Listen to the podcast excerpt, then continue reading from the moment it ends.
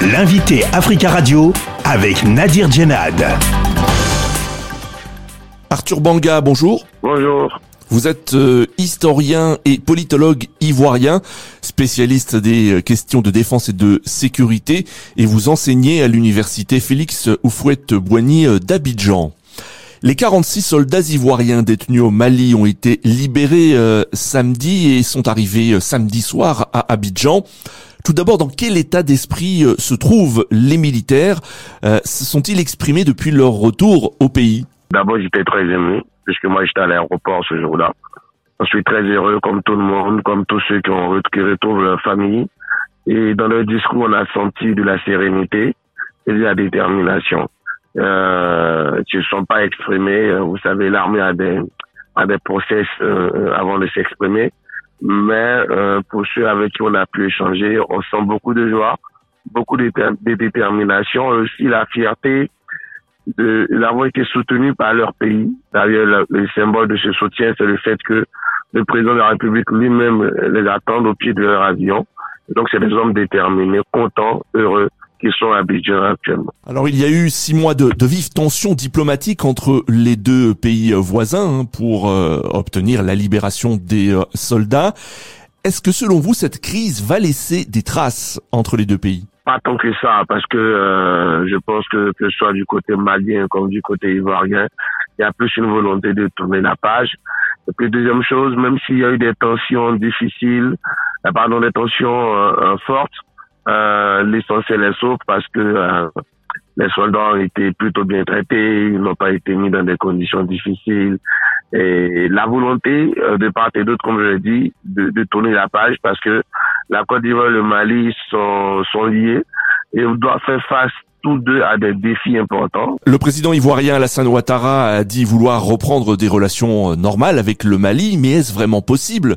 Est-ce que la méfiance euh, est toujours là? Naturellement, la méfiance, naturellement, avec euh, avec ce qui s'est passé, elle va perdurer, c'est sûr.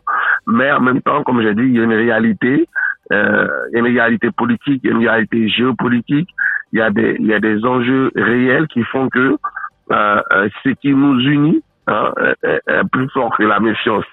Euh, même si la Côte d'Ivoire, n'oublions pas, a quand même posé une sorte de condition, c'est de dire cette euh, cette reprise, cette normalisation doit se faire dans le cadre des engagements que la jeune a pris devant la CDAO.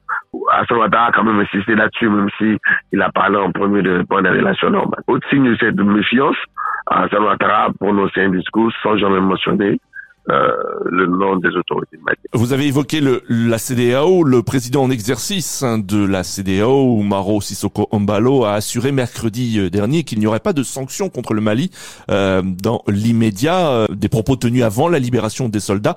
Est-ce qu'il y a une volonté de ménager les autorités maliennes, d'après vous? Mais il y a toujours cette volonté de ménager les autorités maliennes. Euh, pour preuve, les autorités maliennes elles ont fait deux coups d'État. Et pendant ces deux coups d'État, il y a eu que des sanctions à minima. Les, les choses se sont gâtées quand les autorités maliennes ont voulu faire cinq années de transition. Donc la volonté de la CDAO n'a jamais été de sanctionner le Mali. Les faits sont là, on peut les regarder.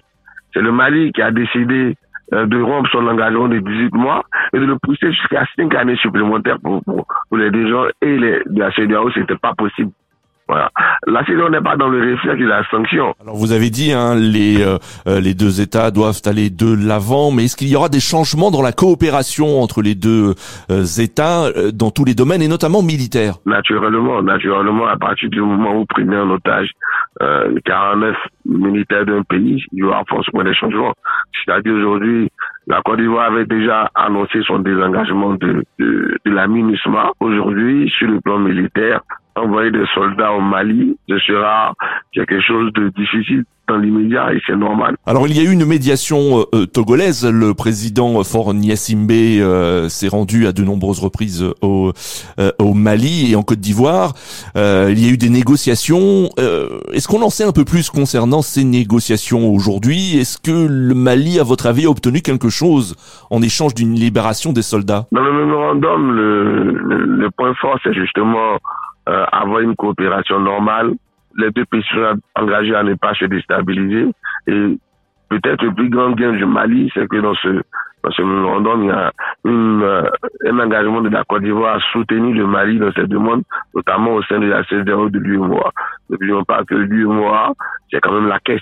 Euh, et quand le Mali est sanctionné, euh, par cette caisse, ça c'est compliqué. Donc c'est peut-être ces engagements-là que, que la Côte d'Ivoire a pris dans, dans, dans ce cas-là. C'est ce pour l'instant Est-ce que le président Alassane Ouattara euh, va plaider la cause malienne auprès des autres chefs d'État de la CDAO Mais bien sûr, à une seule condition, que le Mali lui-même respecte ses engagements. Ça, ça, il a déjà fait. Il a déjà dit, il a déjà fait. C'est l'essentiel de son propos. Nous allons soutenir le Mali. Le Mali est un pays frère. Cependant, le Mali doit respecter lui-même ses engagements, notamment l'organisation d'élections l'année prochaine sans participation de l'Argentine. Arthur Banga, merci beaucoup d'avoir euh, répondu à nos questions. C'est moi qui vous remercie. Je rappelle que vous êtes historien et politologue ivoirien, spécialiste des questions de défense et de sécurité, enseignant euh, à l'université Félix Soufouette-Boigny euh, d'Abidjan.